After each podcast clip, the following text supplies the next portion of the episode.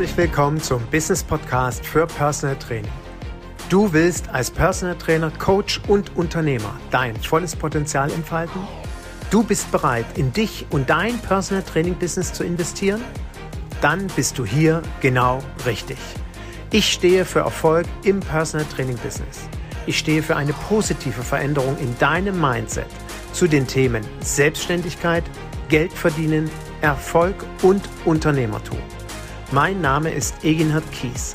Seit über 25 Jahren arbeite ich selbst als Fulltime Personal Trainer. In dieser Zeit habe ich wie kaum ein anderer die Sonnen- und Schattenseiten unserer Branche kennengelernt. Mein Wissen darüber gibt dir Struktur für dein Erfolgskonzept Personal Training. Nutze es, aber bitte nur dann, wenn du wirklich erfolgreich sein willst. Ich lebe meinen Traumberuf als Personal Trainer und wünsche mir, dass es auch zu deinem wird.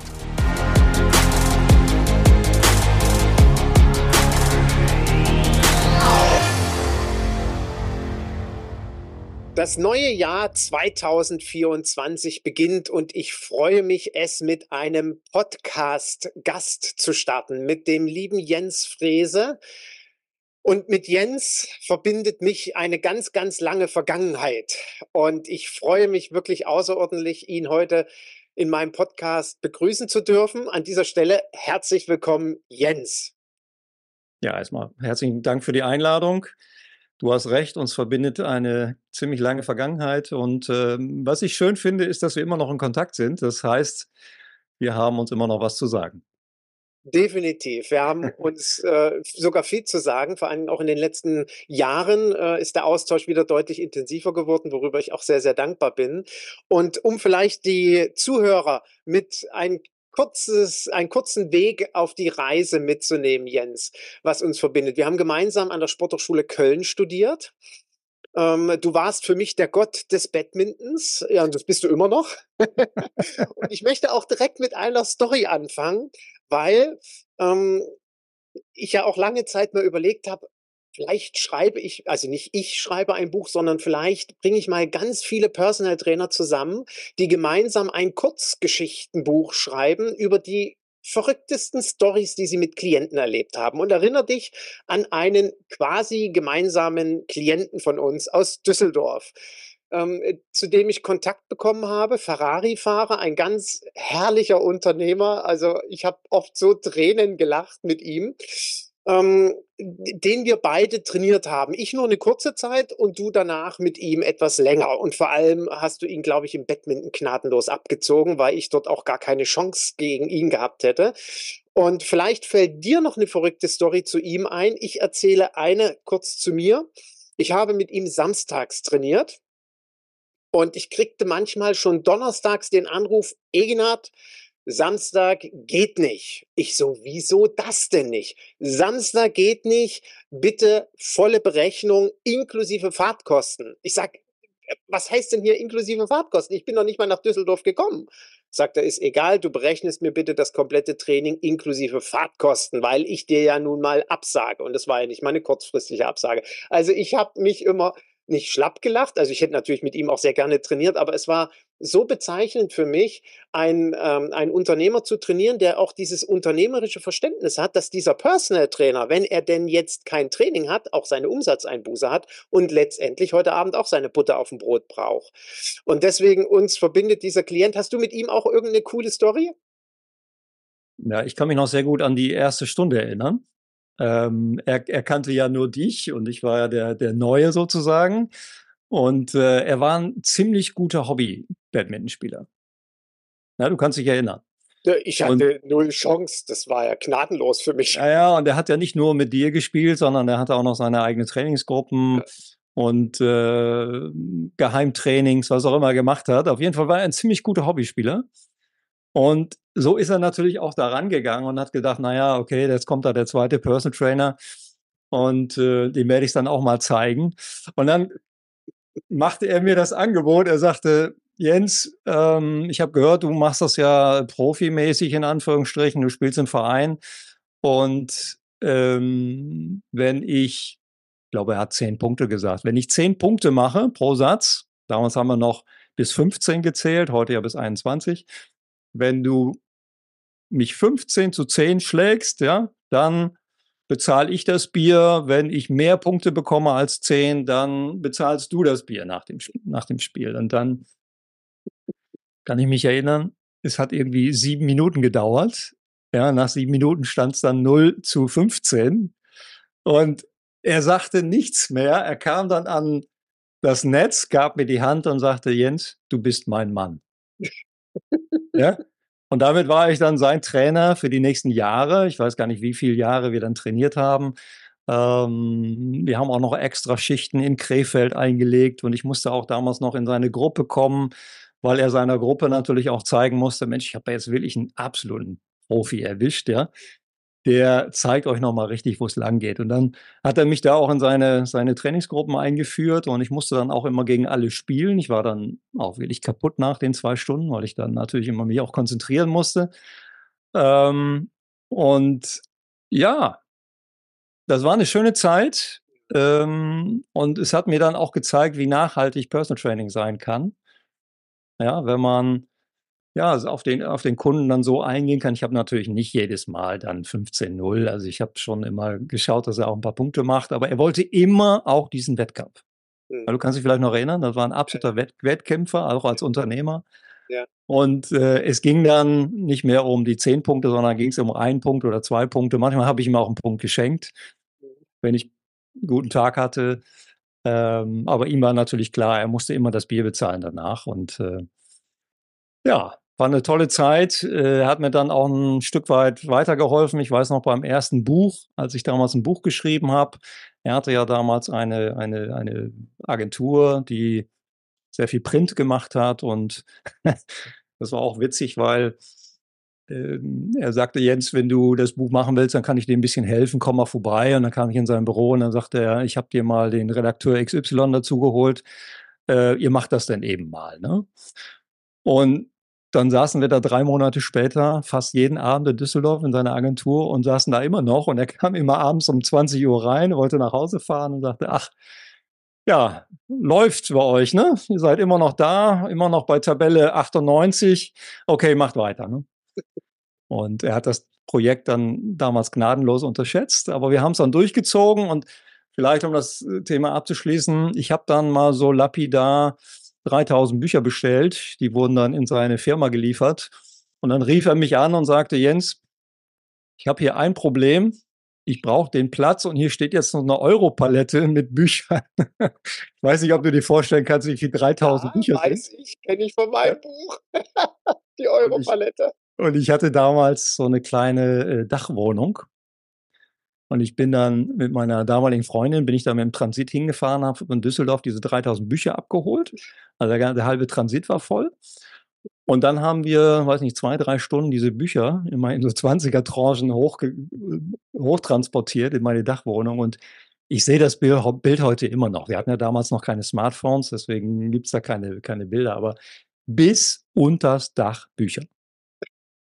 Also das, die ganze Wohnung war blau, das Cover war, hat, war ein blaues Cover und äh, es hat, ich weiß nicht, glaube ich, vier oder fünf Jahre gedauert, bis dann letztendlich alle Bücher verkauft waren.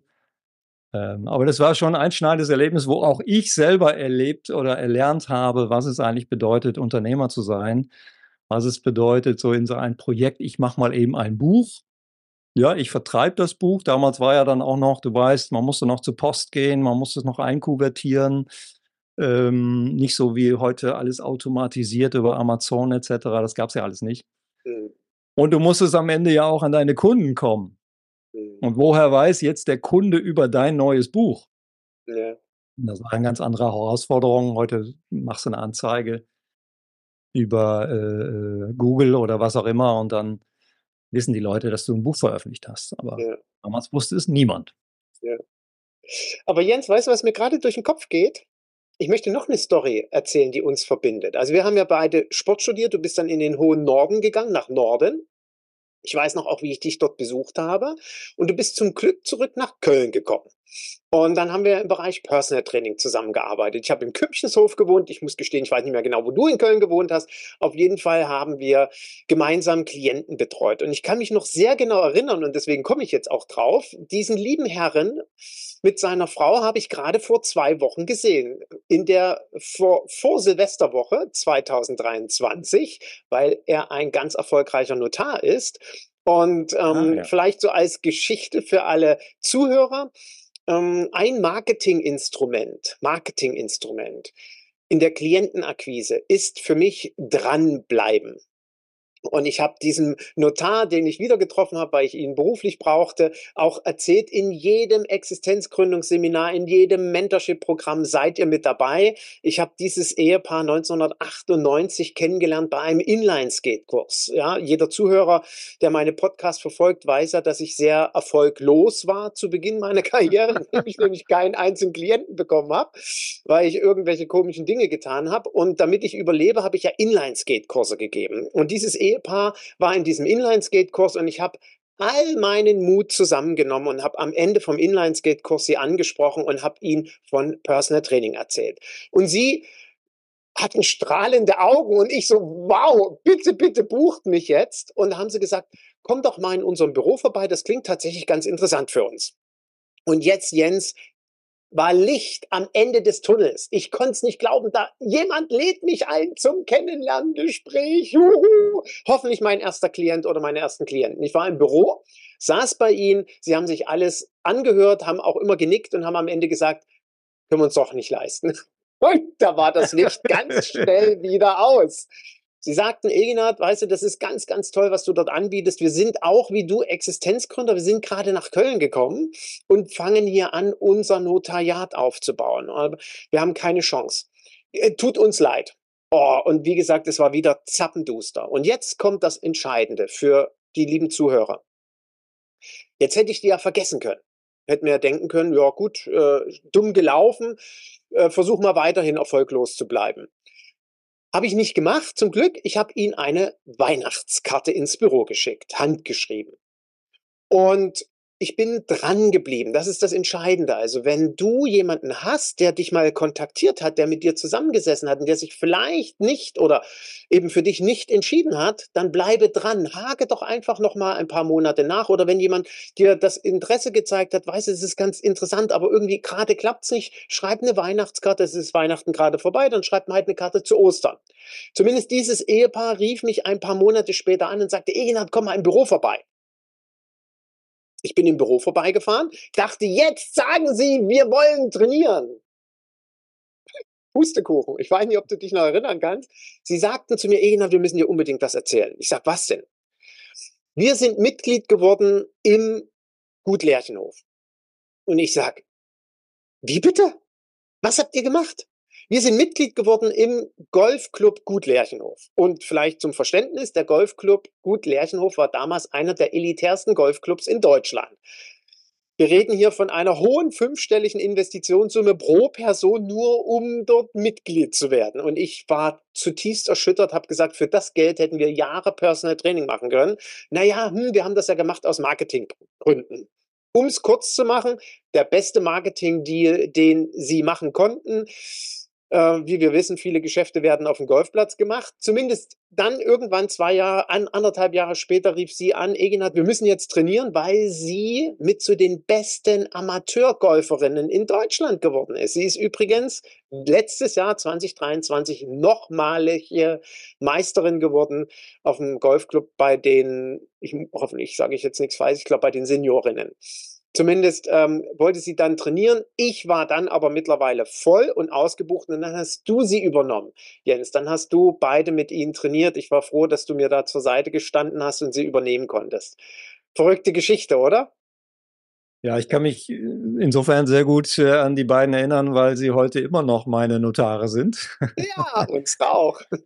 Und äh, jedes Mal, wenn ich irgendwie ein Haus äh, kaufe oder verkaufe oder was auch immer, dann muss ich zum lieben Christian. Mhm. Und äh, ich habe alle Umzüge mitgemacht, von daher weiß ich natürlich sehr gut, über wen du sprichst. Aber ich kann mich gut an die Anfangstage erinnern. Du hast ja, glaube ich, meines Wissens 97, 98 angefangen. Ich bin dann später dazugekommen. Ich war hier frustriert an der Nordsee, habe hier ähm, in, der, in der Reha gearbeitet und naja, irgendwann bin ich dann zurückgekommen, ich glaube 99 nach Köln. Ähm, kein Geld, keine Wohnung und keine Ahnung, wie es weitergeht. So nach dem Motto. Aber mir war klar, ich musste wieder zurück nach Köln und irgendwas in Bewegung setzen. Und ähm, ich habe in der Cafeteria der Sporterschule gesessen.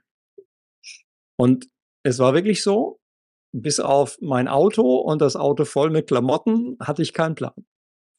Und in der Cafeteria treffe ich einen alten Kommilitonen, der sagte, hey Jens, gut dich zu sehen. Ich habe gerade äh, meine, meine Wohnung hier an die Pinnwand gehängt. Ähm, vielleicht kennst du jemanden, der die Wohnung braucht. Ich sage, stopp. Ich brauche eine Wohnung. Ich schlafe im Moment im Auto. Naja, das hat dann ungefähr 24 Stunden gedauert. Da hatte ich den Mietvertrag unterschrieben und schon war ich wieder Kölner. Mhm. Das war, glaube ich, 99. Und naja, da ging es eben weiter. Ne? Ich hatte keinen Job, ich hatte keinen Kunden, ich hatte keine Einnahmequelle, ich hatte ein bisschen was gespart, konnte so einige Wochen über die Runden kommen und dann sind, glaube ich, wir wieder in Kontakt gekommen oder ich weiß gar nicht, du hast mich angerufen oder ich habe dich angerufen, keine Ahnung. Auf jeden Fall haben wir dann irgendwie ein paar Tage, Wochen später bei dir in der Küche gesessen. Wir haben ja sehr oft in deiner Küche gesessen. ja? Und haben mit deiner, deiner äh, Siebdruck-Kaffeemaschine mit schwarz-weiß karierten Fußboden. Genau, die eine oder andere äh, Kaffeekanne leer gemacht.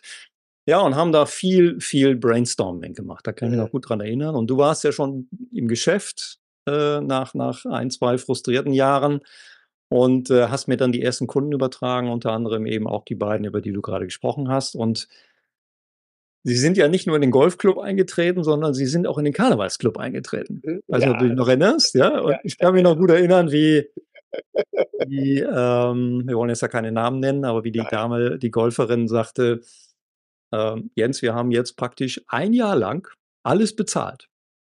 Ja, also du kommst, ich bin jetzt kein Karnevalist, aber du kommst in so einen Club und eine der, eine der besten Clubs in Köln und dann musst du dich ja erstmal beweisen.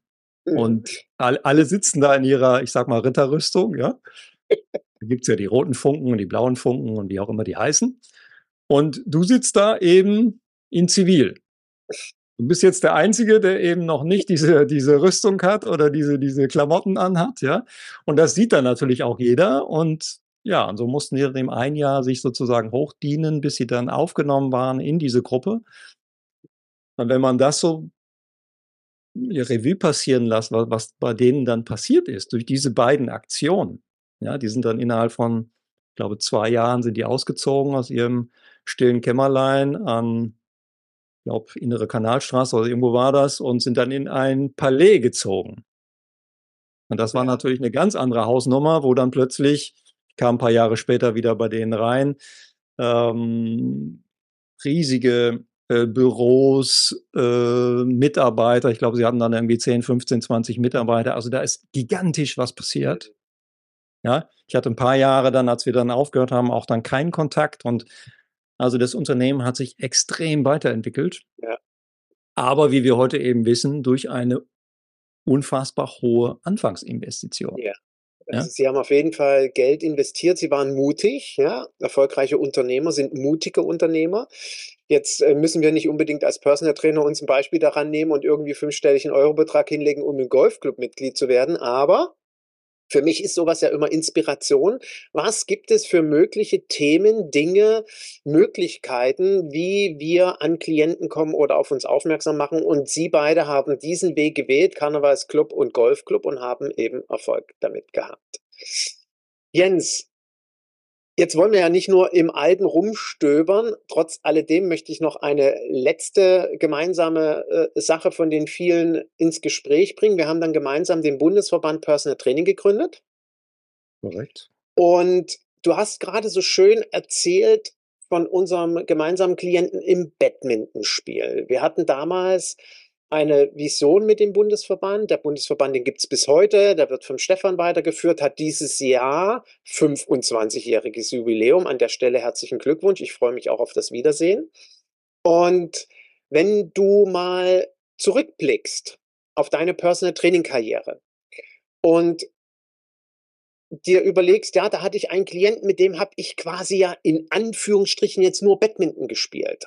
Wie würdest du denn heute die Branche Personal Training, die Dienstleistung Personal Training, das praktische Agieren sehen, wenn ein junger Kollege dich anspricht und sagt, sag mal Jens, wenn das früher mit Badmintonspielen quasi okay war und du hast tatsächlich fürs Badmintonspielen Geld bekommen, Denkst du, so etwas wird heute genauso funktionieren? Ich will vielleicht Bas im Basketball sowas machen oder ich will im Triathlon machen, sowas äh, anbieten. So ein Training, weil ich vielleicht ein guter Triathlet bin. Denkst du, da gibt es eine Zukunft für? Denkst du, da gibt es eine Marktmöglichkeit, davon zu überleben? Oder sagst du, die Branche Personal Training hat sich für dich in den letzten 20, 25 Jahren verändert und steht heute woanders? Hm, natürlich hat sie sich verändert, keine Frage. Ähm, wir hatten ja damals, du erinnerst dich, wir hatten ja das Problem, dass wir ja festgestellt haben, dass wir unseren zukünftigen Kunden oder unseren potenziellen Kunden ja überhaupt erstmal erklären mussten, was denn eigentlich die Dienstleistung Person Training kann, was sie bietet, welche Mehrwerte und äh, was sie auch kostet. Also mit, mit wem hat man es eigentlich zu tun? Und da haben wir ja erst überhaupt gemerkt, dass wir eine ganz andere Öffentlichkeitsarbeit brauchen. Heute musst du ja meiner Mutter nicht mehr erklären, was ein Person Trainer ist. Ja, wir, wir, wir, können das alle heute definieren, ob wir jetzt mit Sport zu tun haben oder nicht. Wir wissen, dass es ein Beruf ist. Wir wissen auch, dass dieser Beruf nicht staatlich anerkannt ist. Zum Glück nicht, habe ich immer gesagt. Ja. Und in dem Moment, wo der, wo der Staat anfängt, ich sag mal, uns in irgendeine Backform zu pressen, habe ich immer gesagt, höre ich mit diesem Beruf auf. Und ähm, was für mich damals erstaunlich war, denn ich bin ja auch völlig jungfräulich da reingerutscht, ja, also mehr oder weniger durch dich und war dann sehr, sehr äh, äh, angestachelt, auch durch dich oder ich war infiziert, können wir mal besser sagen, von diesem Beruf.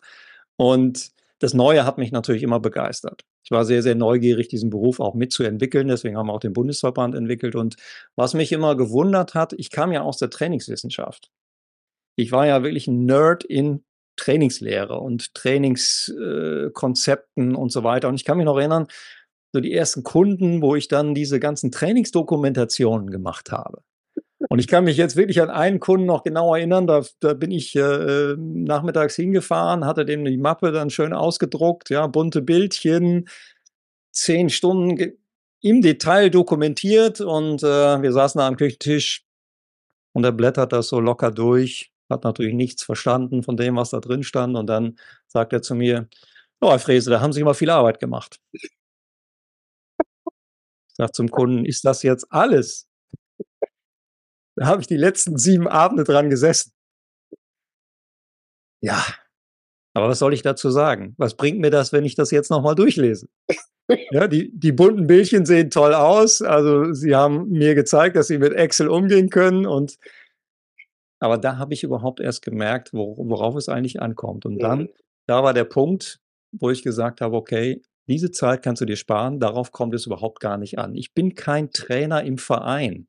Ich bin kein Trainer, der Athleten produziert, ja, der, sondern ich bin, und das war auch ein bisschen schmerzhaft am Anfang, ich bin ein Coach, der vor allen Dingen die ganze Psychologie, und du kannst dich erinnern, in der Sportschule hatten wir zwei Psychologieprüfungen. Und die haben mich eigentlich nur genervt. Mhm. Ja, weil das waren 400 Seiten kleingedruckt, die man da lesen musste. Und es war im Übrigen auch meine aller, allerletzte Prüfung, durch die ich fast durchgefallen wäre, weil ich es nicht gelesen habe. Und äh, ich habe damals überhaupt nicht begriffen, wie wichtig der Faktor Psychologie ist. Mhm. Und dann mit den ersten Kunden, da wurde mir das dann eben immer bewusster, äh, was wir eigentlich für die Dienstleistung erbringen. Und kann mich auch noch erinnern, dass du sagtest, Mensch, wenn ich so dreimal, viermal am Tag durch die, durch die Gegend fahre, ich bin in Bonn gewesen, ich war im Bergischen Land, ich war in Krefeld oder wo auch immer, ich fühle mich abends total ausgelutscht, obwohl ich ja eigentlich nicht wirklich, wie soll ich sagen, ich bin ein bisschen daneben gefahren, ich habe ein bisschen Mountainbike, ich habe ein bisschen Badminton gespielt und so weiter. Darauf wolltest du ja hinaus mit deiner Frage. Ich habe mich jetzt für mein eigenes Training nicht wirklich angestrengt. Ja. Und trotzdem gibt es Faktoren, die mich ein Stück weit ausgelaugt haben, warum ich abends kaputt bin und dann teilweise aufs Sofa gefallen bin und gar nicht genau wusste, warum ist das eigentlich so. Und später erst ist mir das bewusst geworden. Ich habe dann ja auch noch eine Coaching-Ausbildung gemacht und dann sind mir überhaupt diese ganzen Mechanismen wirklich erst bewusst geworden. Und ich habe verstanden, warum ich denn eigentlich diese beiden Prüfungen an der Sportschule machen musste. Ähm, dass dieser Faktor extrem wichtig ist. Und dann habe ich damals angefangen, mich mit Persönlichkeitspsychologie zu beschäftigen. Das hast du dann ja auch gemacht. Für mich einer der wichtigsten Faktoren überhaupt. Absolut. Ja, Menschen sehr schnell kennenzulernen, auch in ihren Facetten, in ihren Motivationen kennenzulernen, zu wissen, wo sind Demotivatoren, wo sind äh, die Dinge, die man auch antreiben kann. Ähm, da habe ich unheimlich viel Zeit, aber auch Geld investiert, auch als Person Trainer. Und heute, wenn ich heute so zurückblicke, wenn man so drüber nachdenkt, wie wird man in seiner eigenen Definition erfolgreich? Da hat ja jeder seine eigene Definition. Aber erfolgreich ist ja erstmal überhaupt eine Selbstständigkeit auf die Beine zu stellen. Mhm. Dann würde ich als den wichtigsten Faktor bezeichnen, dass man investiert, dass man dieses Wort Investition versteht. Nicht nur in Aktien, nicht nur in was weiß ich, in, man, man, man, man kauft äh, Immobilien oder was auch immer, sondern auch das Investieren in sich selbst. Ich ja. habe das bis heute gemacht. Drei Studiengänge, diverse Weiterbildungen, wie du auch, immer wieder auch in andere Teilbereiche der, der, ähm, der, der menschlichen Psyche, der Physis und so weiter hineingegangen, bis ich dann irgendwann so, eine, so ein Gefühl hat, hatte von, von ich, ich will es jetzt nicht Weisheit nennen, das wäre jetzt ein bisschen übertrieben, aber so, dass man das Gefühl hat, man, man, man weiß, wie die Menschen ticken. Mhm. Man weiß auch, wo man ansetzen kann.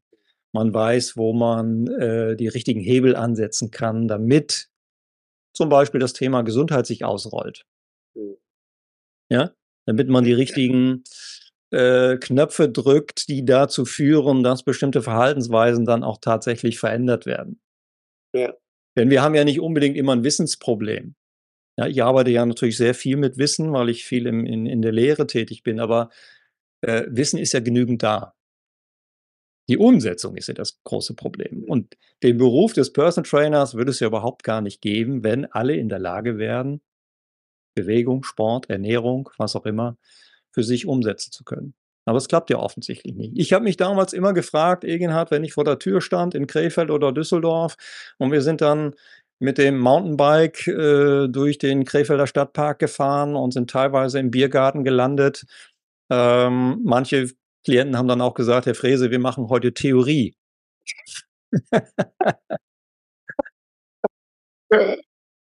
Und das habe ich am Anfang auch nicht verstanden, aber da ging es eben darum, mit dem Mountainbike 600 Meter in den Biergarten zu fahren, um dort Theorie zu machen.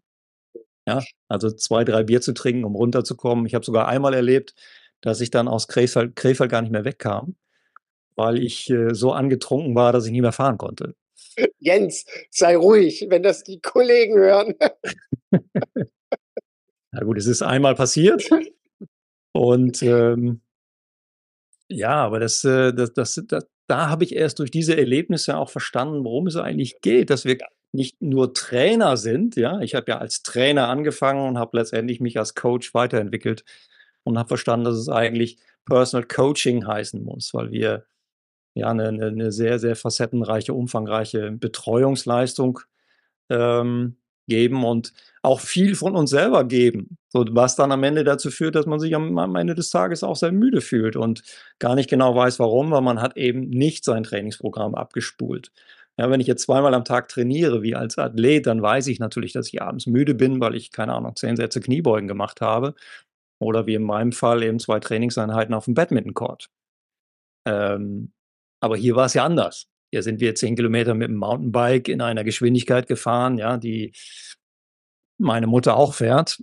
Und trotzdem haben wir uns ausgelaugt gefühlt. Und ähm, ja, das war so die, die Entwicklung, die ich persönlich dann durchgemacht habe, dieses Berufsbild im Laufe der Jahre immer besser kennenzulernen und ähm, ja auch besser zu verstehen, dass es nicht um meine Leidenschaften geht, dass es nicht darum geht, meine Leidenschaften als Triathlet, als äh, Badmintonspieler, als Tennisspieler auf andere zu übertragen, sondern die Leidenschaften der Kunden zu erkennen und dann das entsprechende Portfolio anzubieten, um auf diese Leidenschaften auch entsprechend eingehen zu können.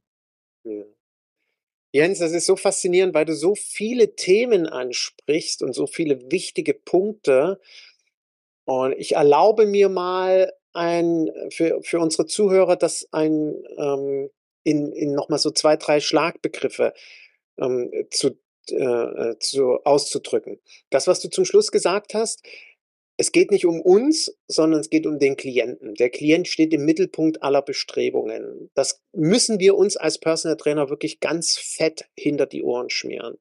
Und es gibt das ein oder andere Training, was ich vielleicht mal in einem Studio beobachte oder irgendwo im Freien in Köln, in Rheinterrassen oder ähnliches, wo ich mich frage, hm, macht der Trainer jetzt das Training für sich eigentlich oder nicht? Wie ist seine Positionierung zum Klienten oder trainiert er womöglich die ganze Zeit selber parallel nebenher mit oder telefoniert, währenddessen der Klient im Fitnessstudio am Latzug ist und ähnliches? Äh, wo ich dann nur sagen kann, interessiert sein und nicht interessant sein. Also es ist eine ganz wichtige Erkenntnis auch für mich im Laufe meiner Karriere gewesen, zu verstehen, der Klient ist die feste Größe und ich bin die Variable. Der Klient hat ein Ziel, der hat einen Wunsch, der möchte etwas machen. Und wenn es dann heute der Biergarten ist, und mit dieser Story fühle ich mich sehr, sehr äh, gut erinnert an einen Kollegen aus der Münchner Ecke, der hoffentlich auch den Podcast hört, der wird sofort wissen, äh, wen ich meine, der mit seiner Klientin Kaffee trinken gegangen ist. Und die Klientin war einfach dankbar dafür, eine ältere Dame, dass sie die Zeit bekommt an Aufmerksamkeit. Und jetzt versuche ich die Kurve zu bekommen zu dem, was du zu Beginn gesagt hast. Wir trainieren nicht Athleten. Wir kommen mit unserem Wissen von der Sporthochschule mit Mikro, Meso, Makrozyklus, versuchen das dem Klienten quasi zu erläutern, überzustülpen in Anführungsstrichen, weil wir denken, das ist auch wichtig. Und der Klient signalisiert uns, wie mein Klient dann die Herzfrequenzkurve genommen hat, ausgedruckt, drehte sie rum, drehte sie nochmal rum. Ich dachte, was macht er denn jetzt? Und warf sie in den Papierkorb und sagte sinngemäß, seit Jahren bringst du mir diese komischen Auswertungen mit. Ich habe noch nie reingeschaut. Und ich so, wie bitte? Wie du auch. Ich habe Stunden daran gesessen. Es hat ihn aber überhaupt nicht interessiert. Und das müssen wir als Trainer verstehen. Es wird mit Sicherheit Klienten geben, die leistungsorientiert trainieren wollen. Ich denke jetzt mal an den Nico Rom, der einen Fußballprofi, einen Lukas Podolski trainiert und dort mit Sicherheit ein glasklares Training machen muss. Oder wenn irgendjemand einen Spitzentriathleten betreut oder eine Marathonläuferin. Ja, wenn ich an Peter Franken denke, der Hochleistungssportler trainiert, dann muss ich so arbeiten. Aber das ist ein ganz, ganz verschwindend kleiner Teil der Kollegen, beziehungsweise ganz, ganz wenige Klienten, die überhaupt ein Personal Training in so eine Richtung in Anspruch nehmen. In der großen Masse sind das Menschen, die dankbar sind, dass sie Aufmerksamkeit bekommen, Fürsorge bekommen, Zeit bekommen. Und jetzt kommt der dritte Punkt dazu, wie du es so schön ausgedrückt hast. Es ist dann schon fast eher ein Coaching-Prozess. Es liegt an uns, uns weiterzubilden, ähm, mit Themen, die weit, weit über Training hinausgehen. Das heißt jetzt aber für mich nicht etwa, wenn jemand sagt, das will ich gar nicht. Ich möchte auf der Trainerseite bleiben. Ich will klassischer Trainer sein. Das heißt ja nicht, dass der ein schlechter Personal Trainer ist. Überhaupt nicht. Der leistet mit Sicherheit hervorragende Arbeit. Was ich dann gerne begegne oder entgegne, ich weiß gar nicht, ob das richtige Wort jetzt passend ist, ich stelle in Frage, ob Trainer, die jetzt rein auf körperlicher Ebene arbeiten, noch die Honorare bekommen, dass sie von denen überleben können, weil einen Trainingsplan Hand aufs Herz kriege ich bei Freeletics oder anderen Apps oder diversen Internetplattformen, entweder für kleines Geld monatlich oder sogar kostenlos bei YouTube. Und deswegen ist es schwieriger, so wie wir früher gearbeitet haben, als Personal Trainer heute das Geld zu verdienen, Hingegen die Kollegen, die sich in einem äh, breiten Spektrum bewegen und ähm, äh, psychologische Aspekte mit reinnehmen in ihre Betreuung, Coaching-Aspekte mit reinnehmen. Du hast äh, angesprochen Motivlagen, ja, ähm, äh, sowas mit zu berücksichtigen, dass dort der äh, die, die, das Arbeiten nicht nur bereichernder wird, sondern auch äh, erfolgsversprechender ist. Also da danke auch für das Teilen deiner Erfahrungen. Das finde ich sehr, sehr spannend. Hm, magst du noch kurz was dazu sagen? Äh, ich habe jetzt gerade kurz die Tür zugemacht, deswegen war, war eine Frage dazwischen. Äh, nein, keine Frage, nur ob du zu meinen Gedanken noch was ähm, entsprechend ergänzen möchtest. Ja, vielleicht insofern ähm, im Laufe der Zeit, man entwickelt sich ja auch selber weiter. Und die Frage ist ja, wie entwickelt man auch sein Personal Training weiter? Bei mir war es dann eben so, dass ich irgendwann gemerkt habe, so nach zehn Jahren, Ähm, was ich im Übrigen immer merke, so nach sieben, acht Jahren, dass irgend so Veränderung findet statt, ja. Ich muss auch selber irgendwas verändern und, ähm, ich bin ja damals dann, äh, 'n Stück weit ausgestiegen aus dem Personal Training. Es ist ein Klient von mir verstorben. Mhm. Ja, und da mache ich mir heute ehrlich gesagt immer noch so 'n bisschen Vorwürfe, weil ich, ähm, ja, immer noch denke, ich hätte es vielleicht 'n Tick weit auch verhindern können, äh, mit dem heutigen Wissen. Nicht mit dem damaligen Wissen, aber mit dem heutigen Wissen. Und ich habe dann gesagt: „Okay, das war jetzt 'ne gute Zeit, 'ne gute Phase in meinem Leben und, ähm, das Kapitel mache ich aber jetzt 'n Stück weit zu“ „und widme mich neuen Dingen.“ Und ich habe dann angefangen, multisystemerkrankte Menschen zu betreuen. Also, all die Erfahrungen auch zu nutzen. Ich habe dann parallel ja noch studiert, noch 'n 2. Mal und 3. Mal und habe dann dieses Wissen eben versucht weiter, ähm, auszubauen und bin dann immer mehr in die ganzheitliche Gesundheitsberatung, die dann schwerpunktmäßig immer immer mehr ins ins in die Ernährung auch ausgewachsen ist, wo ich ja heute auch schwerpunktmäßig meine meine Seminare gebe, meine Ausbildung mache. Ähm, aber das ist nichts, was ich geplant hatte sondern das hat sich ergeben. Ja, aus dieser Neugier heraus, ja, unter anderem einer der wichtigen Motive, warum man ständig Weiterbildungen belegt, ja, ist eben Neugiermotiv. Das hatte ich schon als kleines Kind. Meine Mutter hat früher mal gesagt: „Okay, du konntest Brustschwimmen, da wolltest du Rückenschwimmen. Und als du Mhm. Rückenschwimmen konntest, da hast 'n Haken gemacht, dann hast du irgendwie, keine Ahnung, Kraulschwimmen gemacht.“ Und so ging das. Wir mussten jede Woche mit ihr irgendwo hin ins Schwimmbad oder auf 'n Sportplatz und so weiter. Und das war letztendlich die logische Konsequenz durch diese Neugier an der Bewegung, ja, über viele, viele Sportarten, dann am Ende natürlich logischerweise auch Sport zu studieren. Mhm. Und ich habe aber gemerkt dass dieses Individualcoaching mir unglaublich viel Spaß macht, aber ich will nicht nur auf der One-to-One-Ebene zu den Kunden rausfahren, sondern ich möchte jetzt auch mein medizinisches mein ernährungsmedizinisches Wissen nutzen und bin dann eben, ja, in ein anderes Kapitel eingestiegen, habe ein neues Kapitel für mich selber aufgemacht, äh, habe auch, äh, unsere unsere Akademie-Marke noch mal verändert, habe dann noch mal promoviert. Ich bin sogar dann noch mal wieder an die Hochschule gegangen, sehr spät sogar. Habe mich wirklich auch durchgequält, Eginhard. Das ist nicht so einfach, nebenberuflich dir. 'ne Promotion zu machen. Ähm, und ich musste kumulativ promovieren, das heißt, du musst es international publizieren. Ja, schreib mal so 'ne Publikation alleine, wenn du kein Institut hast, wenn du keine Statistiker hast, wenn du ja, und da hat mir das aber auch sehr geholfen, die Zeit aus dem Personal Training, ja? Mhm. Weil auch als Personal Trainer bist du ja komplett nackt, ja? Du bist alleine. Du hast erst mal keinen Steuerberater, du hast keinen Rechtsanwalt, du hast, ähm, viele, viele Probleme, die du lösen musst, die du aber selber gar nicht lösen kannst, weil dir das Know-how fehlt, das Wissen fehlt und du sehr schnell merkst, dass du ein Netzwerk brauchst, Mhm. ja? Netzwerk, du brauchst ein eine eine Steuerberatung, der du vertrauen kannst. Aber du darfst ihr auch nicht so weit vertrauen, dass du nicht selber lernst mitzudenken. Mhm. So haben wir ja sehr schnell auch gelernt, ja, selber auch mal reinzuschauen, Newsletter zu lesen, äh, was sind Abschreibungen und, und, und. Wir sind ja nicht zum Steuerberater geworden, aber im Laufe der Jahre Ich habe zum Beispiel jetzt vor Weihnachten ein Gespräch mit meiner Steuerberatung gehabt, die ich vor 3 Jahren gewechselt habe und habe auf manche Sachen hingewiesen, auf die die Steuerberatung gar nicht gekommen ist. Mhm. Weil wir natürlich über die Jahre wissen, die haben 500 Mandanten, die wissen nicht genau, was beim einzelnen Klienten, Mandanten jetzt genau passiert, was der vorhat, was will der investieren, ähm, und so weiter und so fort. Und so wird man eben immer mehr zum Unternehmer. Ich hatte jetzt das große Glück, dass ich aus 'ner Unternehmerfamilie gekommen bin, ähm, aber auch heute in der Rückschau auch sehe, was bei uns in der Familie, in unserem Handwerksbetrieb alles falsch gelaufen ist. Ja, Mhm. was ich heute alles anders machen würde.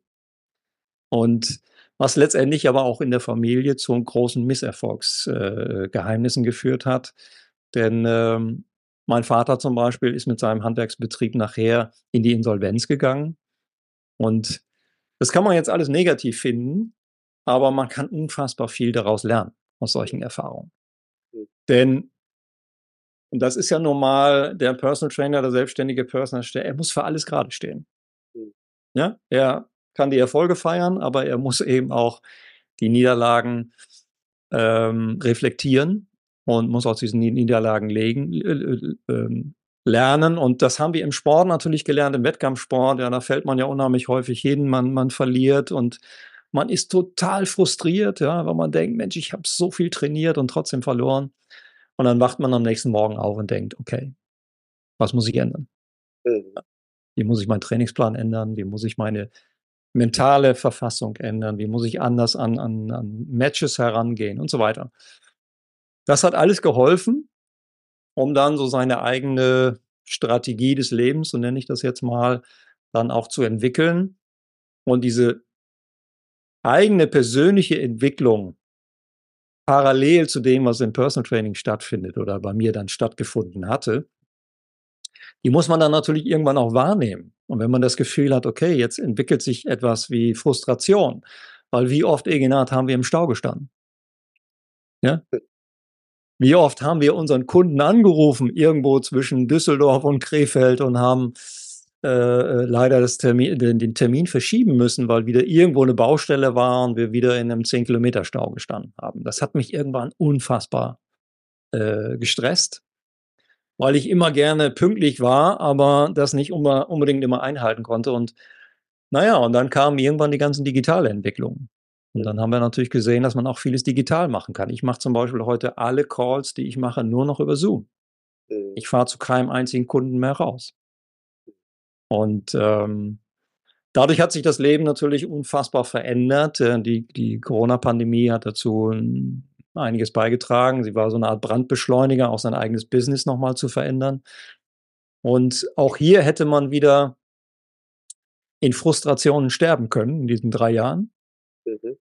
Aber ich glaube, es liegt eben in unserer DNA oder vielleicht muss man diese DNA, DNA auch haben, dann aus dieser Situation wieder das Beste zu machen und letztendlich ganz anders herauszukommen, als man hineingegangen ist. Ja.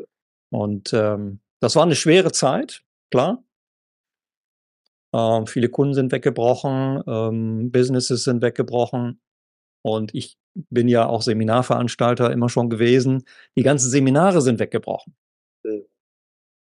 So, und jetzt mit diesen Widrigkeiten klarzukommen, eine neue Strategie aufzubauen, ähm, völlig jungfräulich wieder an neue Themen ranzugehen, diese ganze Digitalisierung. Wir haben sie ja nicht mit der Nabelschnur äh, aufgesogen. Ja, da, da sehe ich heute 20-Jährige, die wissen gar nicht, warum wir da den ganzen Nachmittag sitzen. Ja, die machen das in zehn Minuten.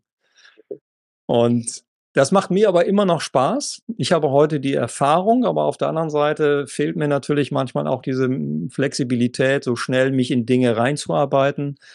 Ähm, und habe heute die Erfahrung gesammelt, dass wenn beide Dinge zusammenkommen, also junge, hungrige Leute, und gleichzeitig die Erfahrung, wo man sieht, hm, du läufst da vielleicht so in eine, in eine Sackgasse hinein, dass wir das heute nutzen können, um auch zum Beispiel Jungunternehmer zu betreuen. Ja, auch als Personal Trainer oder als Personal Coach Jungunternehmer zu betreuen, Startups zu betreuen, wo man sieht, hm, das eine oder andere kann möglicherweise nicht funktionieren, weil es hat damals bei mir auch nicht funktioniert. Mhm. Also das macht mir heute wieder Spaß, aus diesem Schatz der Erfahrung heraus ähm, Dinge zu sehen, die ich vor 30 Jahren nicht sehen konnte.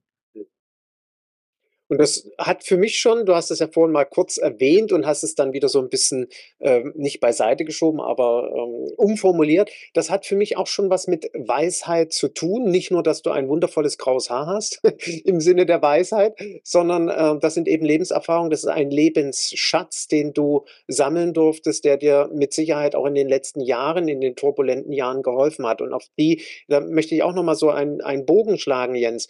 Du hast eine, du hast Personal Trainer Ausbildung angeboten, viele, viele Jahre über die Trainerakademie.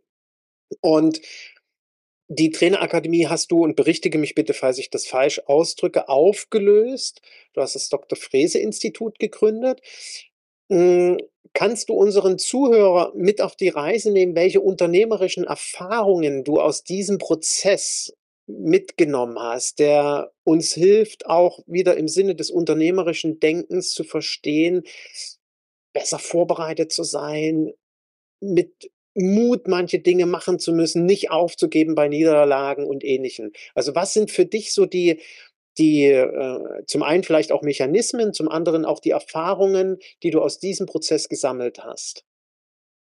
Ja, sehr schmerzliche Erfahrungen teilweise, die aber ähm, reflektiert werden müssen. Warum? Weil Dinge sind ja schleichend vonstatten gegangen. Und als wir angefangen haben vor 25 Jahren, da waren diese Dinge noch viel, viel schleichender, als sie heute sind. Heute geht das ja echt abrupt. Ja, zum Beispiel die Situation, als immer mehr so diese, diese Smartphone-Affinität gekommen ist. Das war so ne, 2010er Jahre. Na, wir hatten dreimal an unserer Website geschraubt, sie wieder immer wieder neu erstellen lassen, aber irgendwann hat man gemerkt, okay, die ganze Welt wird jetzt plötzlich mobil. Wir müssen mobil optimieren und so weiter. Und was ich im Rahmen der, der Trainerakademie, wir haben ja damals alles angeboten, von Fitnesstrainer-Ausbildung, Personal Trainer-Ausbildung, Ernährungscoaching und so weiter, ähm, dass durch diese ähm, vereinfachte Digitalisierung, so nenne ich das jetzt mal. Also jeder konnte ja praktisch äh, unterm Dach mal schnell eine Firma gründen. Ja? Man hat dann sich schnell ein Logo zusammengeschraubt und hat dann eben mal eine, eine Fitnesstrainer Ausbildung zusammenkopiert und hat dann eben die Dinge angeboten. Und dadurch ist unheimlich viel ähm, Konkurrenz entstanden. Also immer mehr Marken kamen plötzlich auf den Markt. Ähm, und die sind natürlich alle über den Preis in den Markt gegangen. Ja, also plötzlich war eine Fitnesstrainer-Ausbildung nicht mehr 1000 Euro, sondern nur noch 599, sage ich jetzt mal. So. Und dieses Thema Lizenz, Fitnesstrainer oder Person Trainer Ausbildung wurde immer mehr verramscht. Dadurch musstest du immer mehr Geld investieren, um dann bei Google noch auf der ersten Seite zu landen. Und wir haben dann irgendwann gemerkt, hey, wir geben hier Unsummen aus auf der einen Seite und auf der anderen Seite schaffen wir es aber kaum noch, unsere Kurse zu füllen.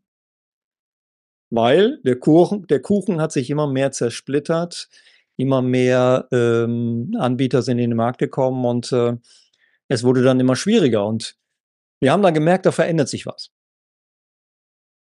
Und dann haben wir es ganz drastisch. Ich habe sozusagen den Baseballschläger ins Gesicht bekommen, weil ich bin im Gegensatz zu dir, du warst ja immer so ein, so ein äh, First Mover, sagt man ja. So jemand, der immer das neueste Gerät hatte, ne? wenn iPhone 12, dann iPhone 13 und 14 und 15. Fand ich immer sehr beeindruckend bei dir. Auf der anderen Seite war ich da immer so ein bisschen lässiger und habe dann erstmal fünf iPhones abgewartet, bis ich mir dann das neueste iPhone dann gegönnt habe. Das hat aber leider zu einem großen Problem geführt, weil ich hatte ein, ich glaube, ich hatte noch ein iPhone 6 und wir waren schon bei iPhone 12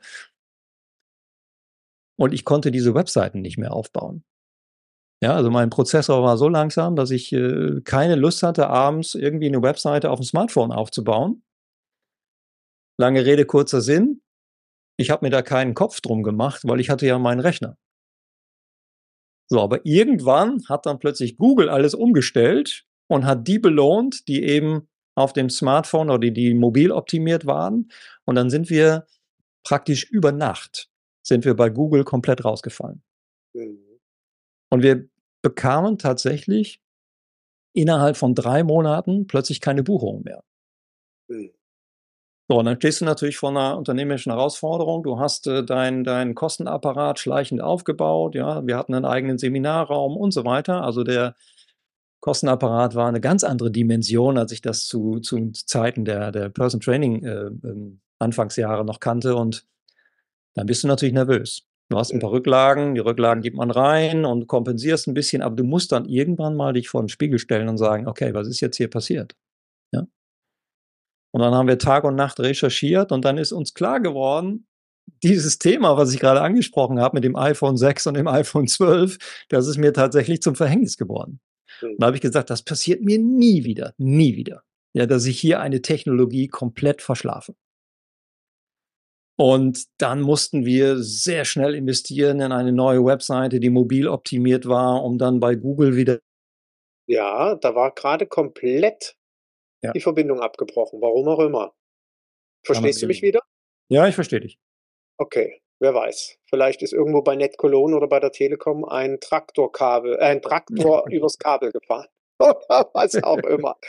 Ähm, also du warst gerade, ähm, wie gesagt, ähm, wir müssen noch mal kurz zurückspulen quasi. Du warst äh, dabei, dass du sagtest, ihr seid über Nacht zum einen rausgeflogen und ihr musstet innerhalb kürzester Zeit quasi alles Google-konform, Smartphone-mobil-konform machen.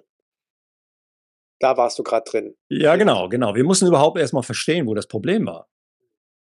Ja, und ich habe das ja gerade erwähnt, ich bin nicht immer der, der technologisch äh, immer mit an der Spitze steht, sondern ich warte erstmal mal ein bisschen ab. Ich, äh, und das war wirklich ein Verhängnis, weil wir haben dann plötzlich gesehen, aha, es liegt tatsächlich daran, ne, dass da einfach ein Sprung stattgefunden hat, den wir nicht mitgemacht haben. Und plötzlich waren wir komplett innerhalb von drei Monaten vom Markt verschwunden. Okay, und dann haben wir gemerkt, das haben wir dann geändert, das haben wir sehr schnell gesehen. Wir haben ein halbes Jahr gebraucht, um dann wieder Fuß zu fassen und dann auch wieder den, den, den Stand der Dinge zu, zu äh, erreichen. Aber wir haben gesehen, trotzdem hat sich der Markt rapide verändert. Mhm. Und das war dann der Startschuss zu überlegen, ein komplettes Rebranding zu machen. Ich war dann auch gerade mit meiner Promotion mehr oder weniger durch und dann hat sie mein Doktorvater mir gesagt, Jens, jetzt hast du dich hier so durchgequält. Ja? Jetzt mach was draus.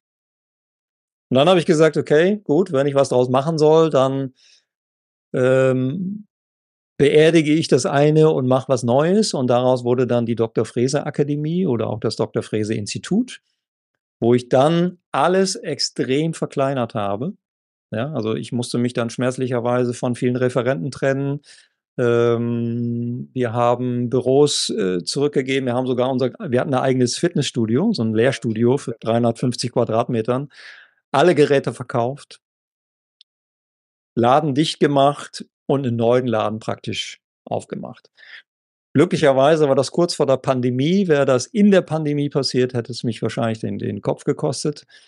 Und so haben wir ein bisschen Glück gehabt. Naja, und seither bin ich eben dabei, wie viele andere auch, äh, sich, sich digital komplett neu aufzustellen. Ich habe überhaupt nicht gewusst, was ein Podcast ist. Ich habe nicht gewusst, was Instagram ist. Ich habe äh, mit LinkedIn relativ wenig gemacht und so weiter. Ich habe dann im Laufe der Zeit all diese Dinge kennengelernt. Und ich will nicht sagen, ich habe sie lieben gelernt. Ich bin auch ganz gern mal in der Natur und bin auch ganz gern mal ohne Smartphone. Und ich kenne auch noch die Zeit, wo man eben das Smartphone auch noch mal komplett ausgeschaltet hat. Das muss man ja. Vor allen Dingen weiß, wie man es ausschalten kann. Das wissen ja manche schon gar nicht mehr. Genau, genau. Und ähm, ja, so hat man äh, sich relativ schnell in die Metamorphose begeben müssen, zwangsweise, aber das war natürlich auch vorher schon erkennbar. Also das Gefühl war da, dass sich da was verändert, nicht was verändern muss. Aber ich habe nicht sofort den Drive gehabt, die Dinge zu verändern, weil du weißt, das kennen natürlich viele auch von den Zuhörern, wenn du in diesem Hamsterrad drin bist, du stehst morgens auf, du hast um sechs den ersten Klienten, um neun den zweiten, um zwölf den dritten. Du kommst da gar nicht zum Nachdenken. Mhm. Ja, und dann mal wirklich komplett aus der Umlaufbahn herausgeschossen zu werden und mal wirklich Zeit zu haben. Es war ja auch so schön in diesem Lockdown, wo wir so viel Zeit hatten mhm. und wirklich mal drüber nachdenken konnten, was wollen wir eigentlich in der Zukunft noch machen? Mhm. Ja, wie sehe ich mich in zwei Jahren, in drei Jahren, in fünf Jahren? Mhm. Und äh, diese Zeiträume, die, die äh, gönnt man sich oft nicht. Heute habe ich verstanden, dass ich mir sie immer auch wieder gönnen muss, dass ich dann auch zum Beispiel über die Weihnachtsferien einfach mal drei Wochen, ich will nicht sagen, keine einzige E-Mail beantworte, aber schon das Smartphone auch mal weglege, Spaziergänge mache, und durch viele, viele Bücher, die ich gelesen habe, immer wieder auch das Thema Spaziergang äh, aufgetaucht ist, wo viele, viele erfolgreiche Menschen auch gesagt haben, also dieses Büro verlassen, eine Stunde spazieren gehen, wenn wir jetzt an Steve Jobs oder andere Leute denken, die jeden Tag einen Spaziergang gemacht haben, um es zu reflektieren, um sich zu hinterfragen, um neue Projekte auch äh, äh mal durchzuspielen und neue Ideen zu generieren.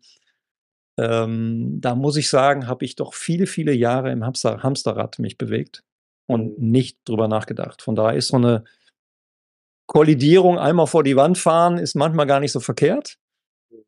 Ja, wenn man ja dann auch die Ressourcen hat, sich wieder auch neu aufzustellen. Das Wichtige, was wir ja daraus lernen, ist, äh, hinfallen äh, kann jeder, wird vermutlich jeder. Ich sage zu jedem in meinem Mentorship-Programm, es wird Phasen geben, wo du schwer zu kämpfen hast, wo das Business nicht gut läuft, wo durch irgendeine Veränderung im Markt äh, vielleicht im schlimmsten Fall alles zusammenbricht. Das Entscheidende ist, wenn wir im Dreck liegen, zeichnet sich der erfolgreiche Unternehmer logischerweise dadurch auf, indem er aufsteht. Und das hast du auf sehr brachiale Art und Weise kennenlernen müssen. Ich nehme für mich als Resümee mit, hm, dass wir Offenheit brauchen, Offenheit im Business, dass wir, ähm, wenn es Veränderungen gibt, wenn es Innovationen gibt, ähm, da den Blick auch offen halten sollten.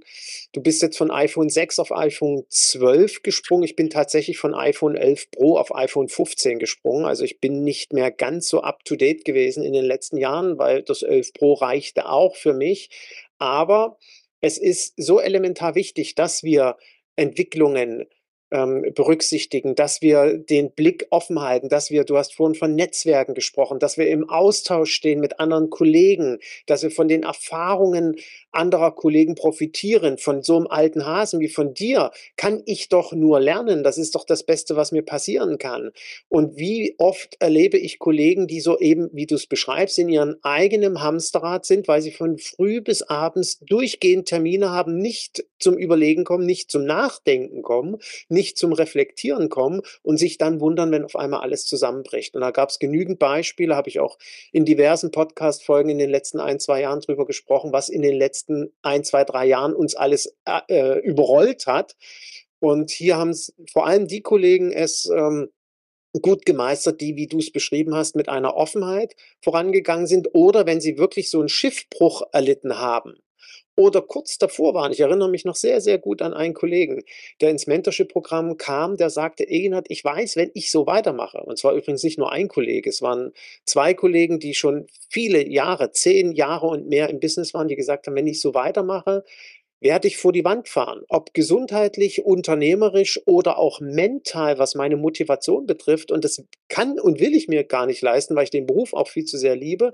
Und deswegen bitte äh, gib du mir auch mal die Reflexion von außen, gib du mir vielleicht neue Fragestellungen als Mentor mit, damit ich weitergehen kann, damit ich hier nicht an der Stelle Stopp mache. Und das sind wichtige Erfahrungen und danke da auch fürs Teilen, auch für die Offenheit. Hm, kann ich nur bewundern, dass du äh, sagst nach und ich habe ja nur einen kleinen Einblick bekommen. Wir haben uns ja schon mal drüber unterhalten. Äh, ich will gar nicht wissen, was das für Dimensionen waren bei dir damals, die Trainerakademie quasi zu beerdigen und was Neues aufzubauen. Also wirklich ähm, sehr beeindruckend. Du hast heute mit dem Dr. Frese Institut eine neue Plattform äh, geschaffen, wo ich mich als Trainer, als Therapeut, als Heilpraktiker, als Arzt nicht nur informieren kann durch tolle Kongresse, die du mittlerweile veranstaltest, Online-Kongresse, die ich jedem nur empfehlen kann. Ich werde das auf jeden Fall auch in meinen Shownotes verlinken, dass jeder da mal ein bisschen rumstöbern kann. Ähm, du bietest auch Ausbildungen an. Nimm uns da kurz noch mit auf die Reise. Was hat sich geändert? Du hast vorhin davon gesprochen, dass du das eingedampft hast, sprich ist eine gewisse Spezialisierung, was ja auch ein Erfolgskonzept ist, daraus entstanden aus der Trainerakademie. Wie, wie war diese Veränderung jetzt noch im Ausbildungskonzept? Ja, ich habe ja damals angefangen mit ähm, Fitnesstrainer-Ausbildung und wir, ich habe diese Ausbildung dann immer wieder abgegeben. Ja. Ich habe es ein paar Jahre gemacht, dann abgegeben. Personal Trainer Ausbildung ein paar Jahre gemacht, dann wieder abgegeben an, an jüngere, zum Teil jüngere Kollegen. Und irgendwann bin ich dann beim Thema Ernährung gelandet und muss sagen, das hat nochmal, das ist jetzt so 15 Jahre her, da wo ich die ersten Ernährungsausbildungen gemacht habe bei uns in der Akademie, das hat nochmal so richtig Feuer gefangen, ja, und wo ich nochmal richtig einen Drive gekriegt habe, mich mit etwas zu beschäftigen, ähm, was mich immer schon beschäftigt hatte, denn ich habe schon in der Leistungssportzeit mich sehr viel mit Ernährung beschäftigt ähm, und hatte große Probleme, zum Beispiel mit dem Darm, mit der Haut und so weiter. Und wollte da jetzt tiefer reingehen, habe da nochmal studiert und habe dann irgendwann gesagt, okay, das wird mein weiteres Lebensthema. Ja, ich werde mich bis zum Ende, weiß ich nicht, keine Ahnung, vielleicht entwickelt sich nochmal wieder was Neues, aber auf jeden Fall in den nächsten Jahren nur noch mit diesem Thema Ernährung, Ernährungstherapie, Ernährungsmedizin und so weiter beschäftigen, weil ich durch den Blick von außen in die Medizin, in die, äh, in die Ernährungstherapie gesehen habe, dass viele, viele Dinge dort nicht so laufen, wie ich mir das eigentlich vorstelle, wie sie laufen müssten. Und daraus haben sich dann eben, hat sich wieder ein, ein neues Seminarprogramm entwickelt, was ich in den letzten Jahren dann ähm, ja, zusammengeschraubt habe, auch aus der Erkenntnis heraus, welche Dinge sind denn eigentlich jetzt wirklich wichtig? Worauf kommt es eigentlich an? Denn wir können ja unfassbar viele Weiterbildungen machen. Wir können auch den Kunden, Klienten, Patienten unglaublich viele Ratschläge, Tipps und so weiter geben. Aber wenn du mit multisystemerkrankten Menschen zu tun hast, um das nochmal kurz zu erklären, was sind das überhaupt für Leute? Das sind Leute, die von einem Therapeuten, von einem Arzt zum nächsten laufen. Jeder macht seine Diagnostik, jeder macht, gibt seine Expertise rein, aber am Ende sind die Klienten, Patienten, manchmal auch Sportler nicht unbedingt schlauer, weil sie nicht genau wissen, was habe ich denn eigentlich für ein Problem? Warum bin ich ständig müde? Das kann ein ganz banales Thema sein. Das kann ein Eisenmangel sein, um mal ein, eins zu nennen. Aber es gibt eben auch globalere Themen, wo es ein, ein Ursachenmix gibt, wo verschiedene Dinge zusammenkommen. Und ich habe im Laufe meiner Ausbildung in der klinischen Psychoneuroimmunologie einfach lernen können, dürfen, dass ähm, es ursächliche Trigger gibt, die nicht unbedingt nur auf einer Ebene liegen müssen. Mhm. So mal um ein Beispiel zu nennen, es gibt Toxine wie Glyphosat, aber es gibt auch die toxische Schwiegermutter. So, und wie wird jetzt die toxische Schwiegermutter und wie wird Glyphosat im Körper umgesetzt? Was macht unser Immunsystem damit und warum landet der Klient, Patient, wie auch immer du ihn nennen willst, dann am Ende in einer chronischen Ermüdungssituation? Mhm. Ja? Und das zu erkennen, das ist heute in meinem Institut die Beratungsleistung, die ich auch weitergebe. Ja, überhaupt erstmal den Kompass wieder auszurichten. Was brauchst du denn eigentlich? Brauchst du einen Zahnarzt? Brauchst du einen äh, einen HWS-Therapeuten oder was brauchst du denn eigentlich wirklich? Einen speziellen Facharzt, einen Umweltmediziner oder whatever.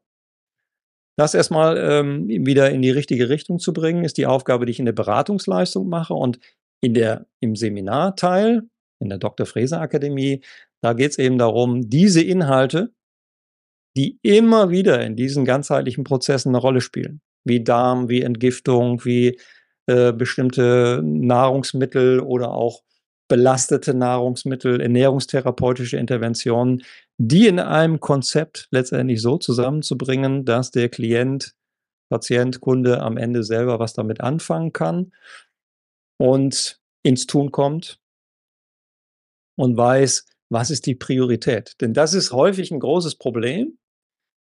Zu mir sind dann irgendwann Kunden gekommen mit drei oder vier Leitsordnern. Mhm.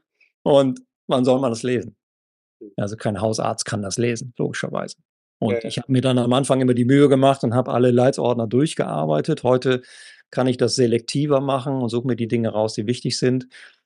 Ähm, aber es ist wichtig für die Leute, eine, eine Richtung, einen Kompass zu bekommen. Ähm, wo kann ich denn jetzt letztendlich anfangen? Wenn du Klienten siehst, wie viel Nahrungsergänzungen die aufnehmen, und wenn ich da mal frage, woher kommt denn diese Excel-Liste, die Sie mir gerade geschickt haben, mit diesen 15, 17, 18, 19 Supplementen, die Sie jeden Tag einnehmen?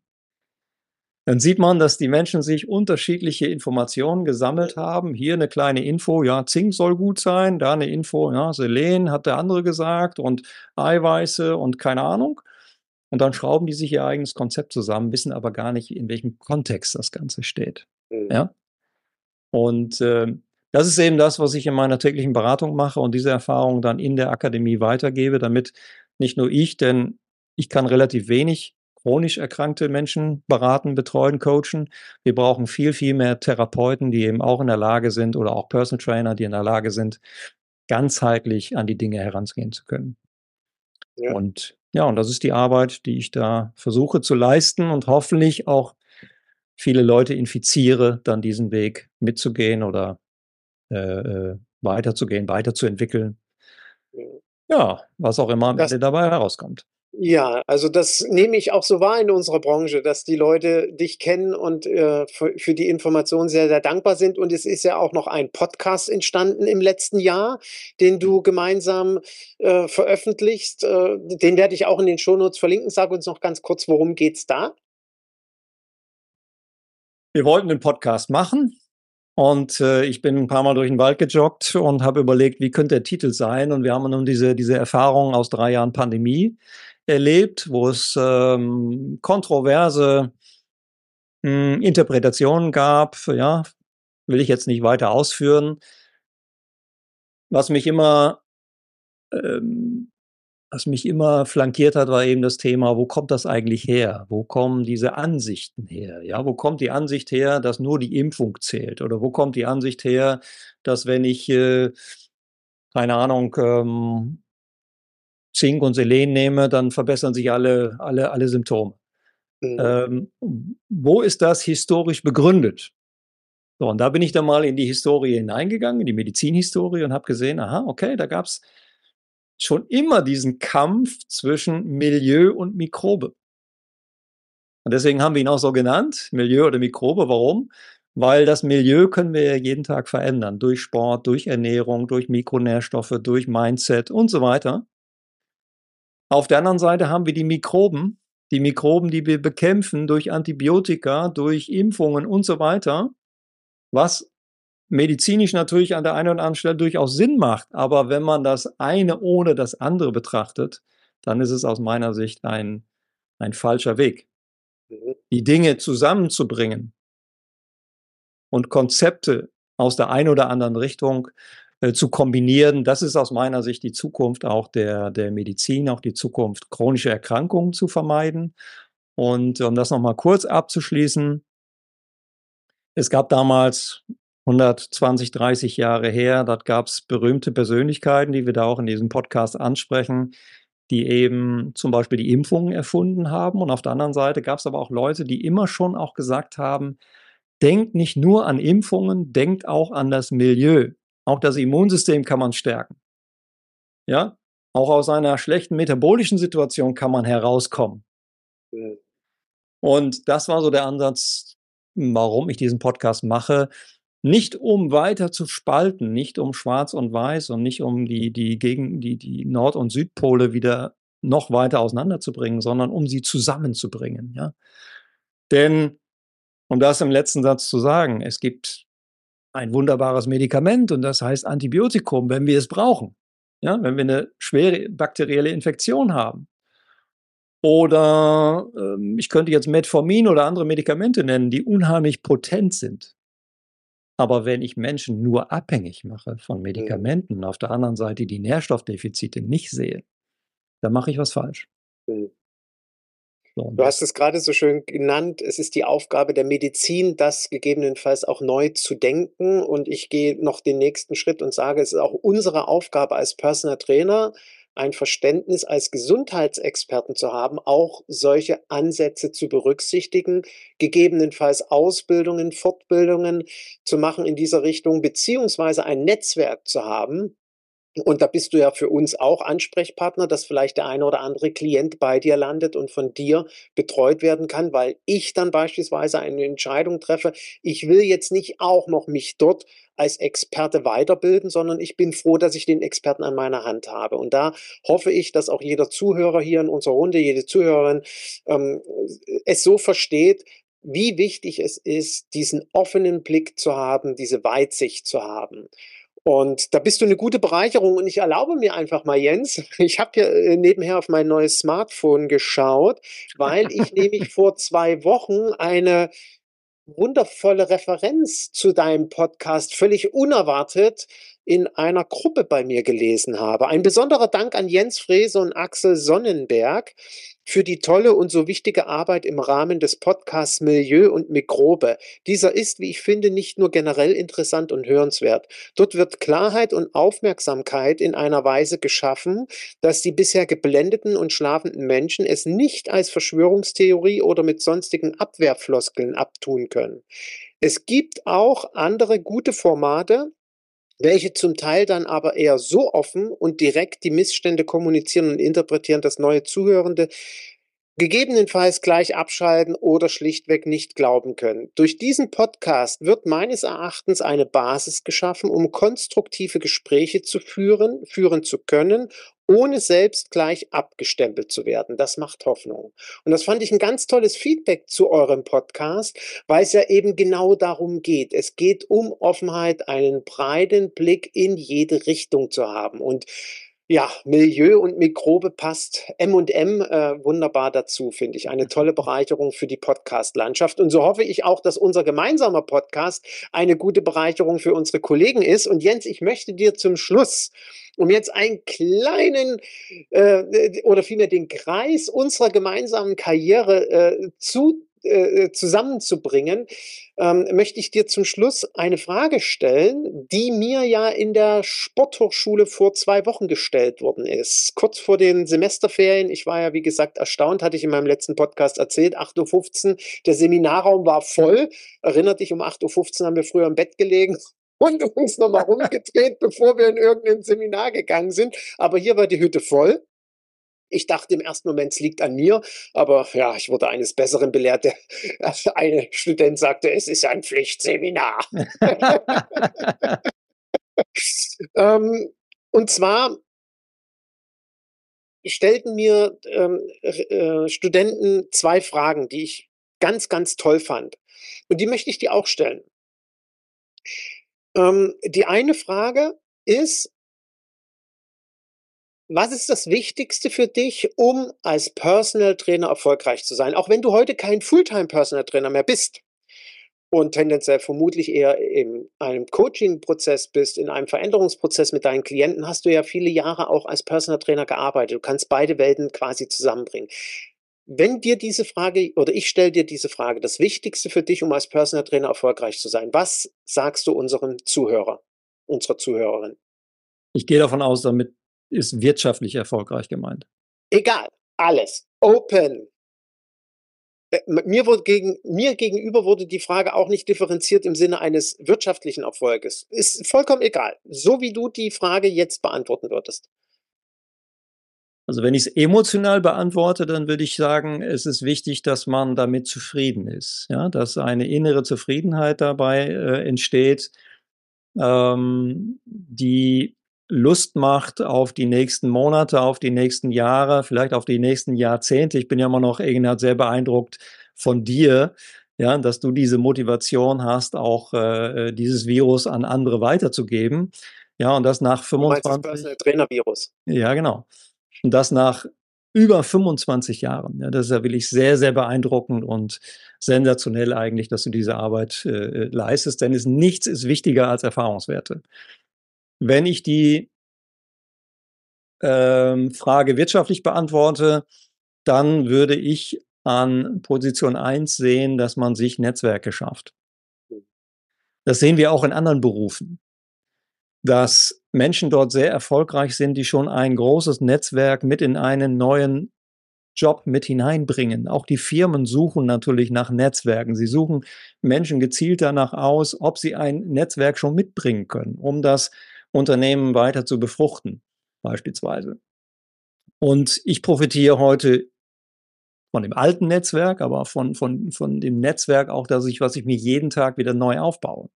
Das hat bei mir aber nicht damit zu tun, dass ich sage, ich muss mir jetzt ein Netzwerk aufbauen, sondern hatte bei mir immer damit zu tun, dass ich grundsätzlich erstmal neugierig bin und immer gerne auch in neue Zoom-Calls gehe, neue Menschen kennenlerne und so weiter.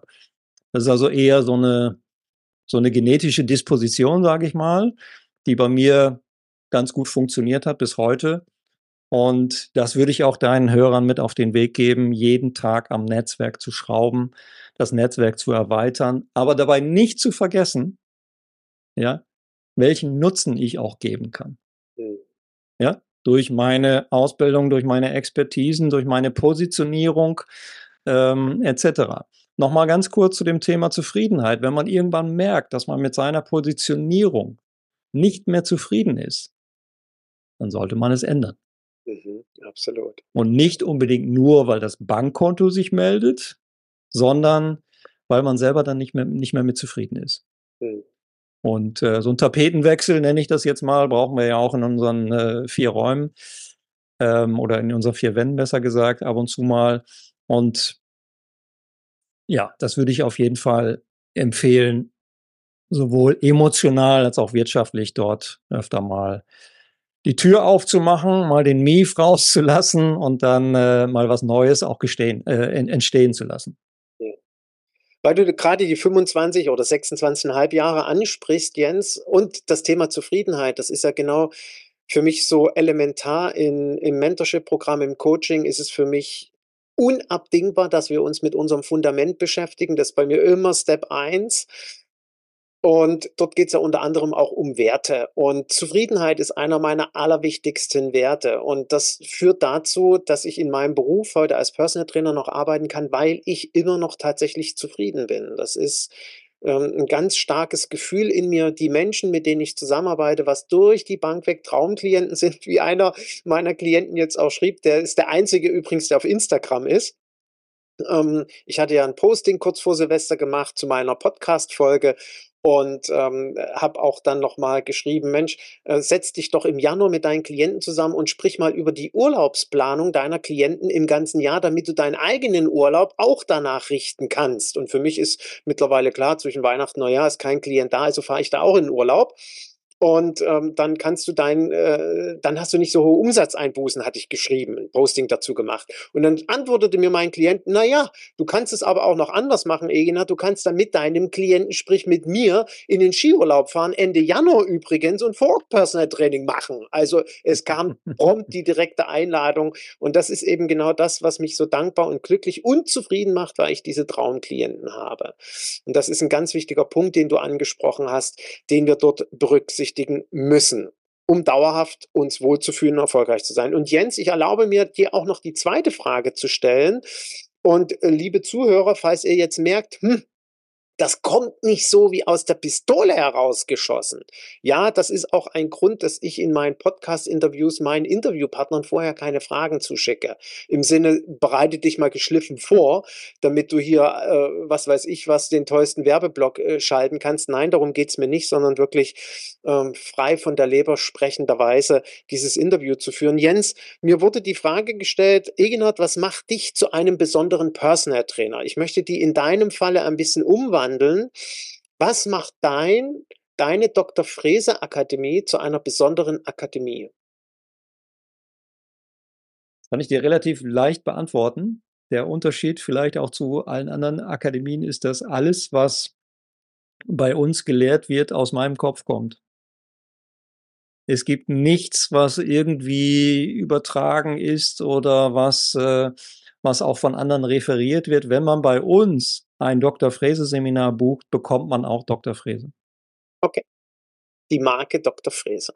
Nein, auch den Menschen, Dr. Jens Fräse. Auch den Menschen. Machst du, ja. die, die, die Ausbildung sind äh, bei dir persönlich? Absolut. Ja. Ah, okay. Sehr schön. Gut, Dankeschön. Und ich kann ja jedem nur empfehlen, sich diese beiden Fragen selbst persönlich zu stellen, wie ich es auch eben in meinem Podcast bereits schon erwähnt habe. Ich fand die großartig von den Sportstudenten und sage mir, wenn ich erfolgreich sein will, muss ich die zwei Fragen beantworten können. Und nicht wie ich damals 97 rumstammelnderweise, ich konnte sie ja gar nicht beantworten und die Klientin hat aufgelegt, als sie mich fragte, Herr Kies, warum soll ich mit Ihnen trainieren? Zehn Sekunden kam keine Antwort und zack lag der Hörer auf. Ja, und das sollte ja keinem passieren. Zumindest nicht wer meinem Podcast folgt. Jens, in diesem Sinne, ich danke dir sehr für deine Zeit, für die Inspiration, für den tollen Austausch, für die Anregungen. Ich hoffe, dass unsere Zuhörer ganz, ganz viel mitnehmen für das eigene Business im Jahr 24. Das wünsche ich allen von Herzen, dass es ein erfolgreiches und vor allem ein positives wird. Jens, auch für dich ein ganz spannendes Jahr, abwechslungsreich, tolle Weiterentwicklungen und ich freue mich spätestens auf unseren nächsten gemeinsamen Kaffee. Wir werden kein Glühwein trinken und das werde ich jetzt nicht live erzählen, was du mir geschrieben hast um deinem letzten Glühweinabendbesuch auf dem Weihnachtsmarkt. Aber ich freue mich auf jeden Fall, wenn wir uns wiedersehen. Okay. Ja? Vielen Dank, viel Erfolg und ich äh, allen Zuhörern, äh, wie gesagt, viel Erfolg und bis zum nächsten Mal. Tschüss. Bis, bis bald. Ciao.